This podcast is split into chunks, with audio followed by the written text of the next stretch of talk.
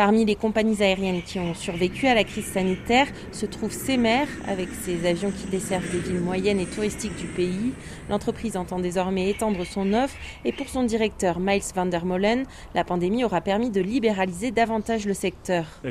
Nous sortons d'années de sous-tarification. Il y avait trop de capacités sur le marché et le secteur survivait grâce aux subventions avec le transporteur public directement soutenu par le budget de l'État.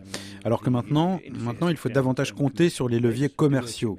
Selon moi, il y avait trop de compagnies auparavant. Je pense que des économies d'échelle peuvent être réalisées avec des entreprises moins nombreuses mais plus grandes. Et c'est vrai pour l'Afrique du Sud, mais aussi pour le reste du continent.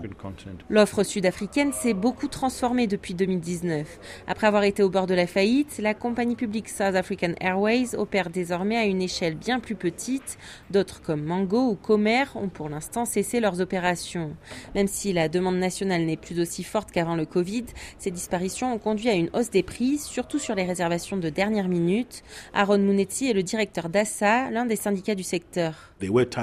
On a vu des périodes où il n'y avait pas suffisamment de sièges pour répondre à la demande. Et dans ces cas-là, les prix ont tendance à augmenter. Mais cette hausse n'est pas uniquement due au manque d'offres. Il y a d'autres facteurs comme la situation géopolitique, le coût du carburant et la variation du taux de change en 2023 par rapport à l'année dernière. Tout cela a contribué à une augmentation du prix des billets.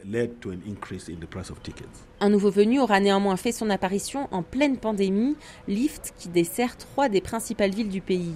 Mais même avec cette arrivée, les prix locaux devraient rester élevés selon Joachim Vermouten, spécialiste du secteur. Une grande partie du marché domestique était composée de voyageurs d'affaires, mais cette forme de déplacement a été remplacée par la vidéoconférence. Or, cette demande de voyage d'affaires générait la plus grande partie des recettes. Donc, il y a désormais moins de personnes qui peuvent payer plus cher pour compenser des sièges moins chers.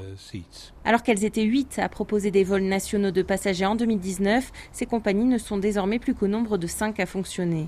Claire Bargelès, Johannesburg, RFI.